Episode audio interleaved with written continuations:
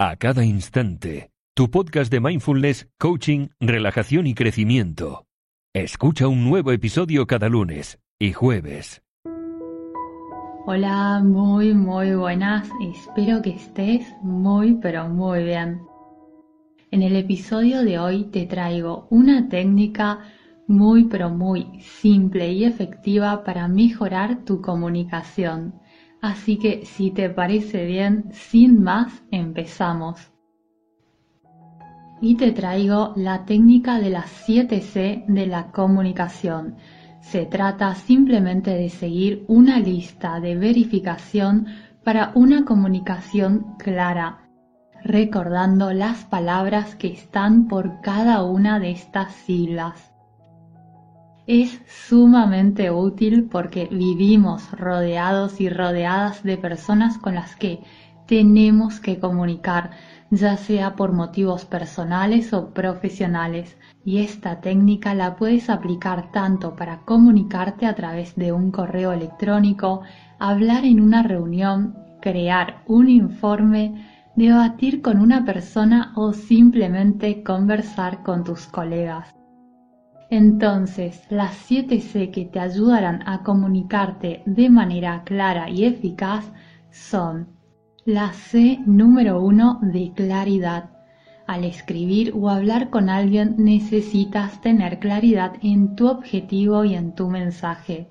Es decir, necesitas saber cuál es tu propósito al comunicarte con esta persona, porque si no lo sabes muy bien tú, tanto menos la otra persona, ¿verdad? Algo que te ayudará mucho es minimizar el número de ideas que transmites en cada oración. Asegúrate simplemente de que sea fácil para la persona que te escucha o para la persona que te lee comprender el significado, porque las personas no tendrían ni deberían tener que leer entre líneas. Además, cuando haces esto, abres la posibilidad a que el otro haga suposiciones. Y cuando la otra persona tiene la posibilidad de hacer suposiciones por su cuenta, se pueden crear malos entendidos, surgen conflictos o la persona termina imaginando quizás qué cosa. Lo mejor es que tu mensaje sea claro y sin que la otra persona tenga que leer nada entre líneas y sin aturdir a la otra persona con 30 ideas distintas en un mismo mail o en una misma conversación. La C número 2 está por conciso. Cuando eres conciso, concisa en tu comunicación, te mantienes firme y breve. Si puedes transmitir una idea en 15 segundos, hazlo en vez de usar 15 minutos.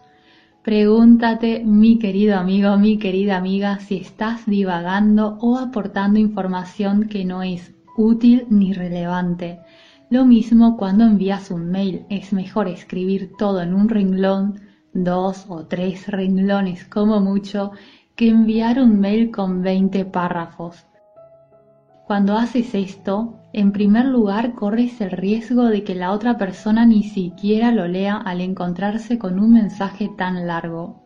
En segundo lugar, es probable que la otra persona se confunda cuando lea un mensaje que no es conciso.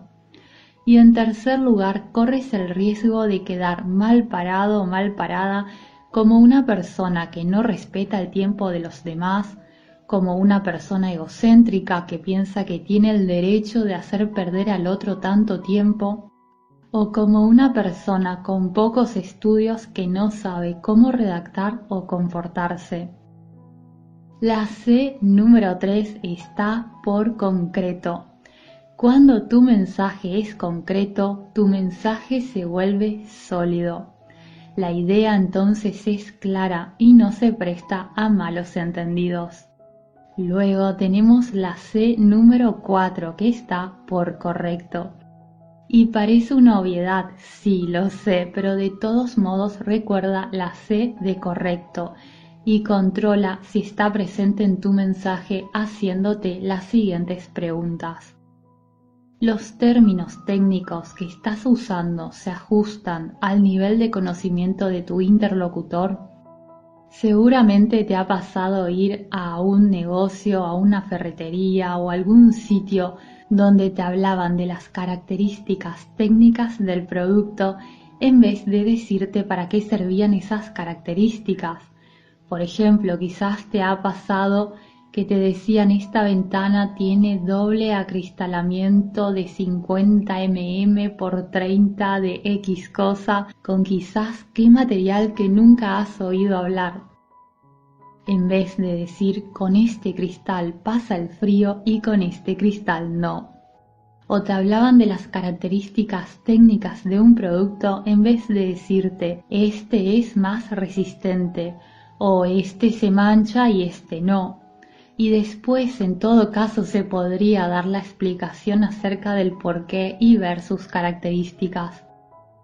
También para que la comunicación sea correcta, por supuesto, deberíamos controlar en caso que sea escrita que no hayan errores ortográficos o gramaticales. Muy bien, la C número 5 está por coherente. Tu comunicación necesita ser coherente para que pueda ser lógica. Fíjate que todos los puntos estén conectados y sean relevantes para el tema principal. También el tono debería ser coherente. No pasar de una cosa a la otra y si así lo harás, enuméralas para que sea coherente. Luego tenemos la C número 6 que está por completa. Parece lógico, pero seguramente te ha pasado encontrarte con una persona que empieza contándote una historia, se desvía, no la termina y pasa a contarte otra anécdota que no tenía nada que ver con la anterior. O seguramente te ha pasado escuchar en un video o podcast que una persona diga puedes contactarme para X cuestión, pero luego se olvida de dejar los datos de contacto. En fin, pero no pasa nada siempre y cuando uno no se olvide de la última C, que para mí es la más importante de todas, y es la C de cortés.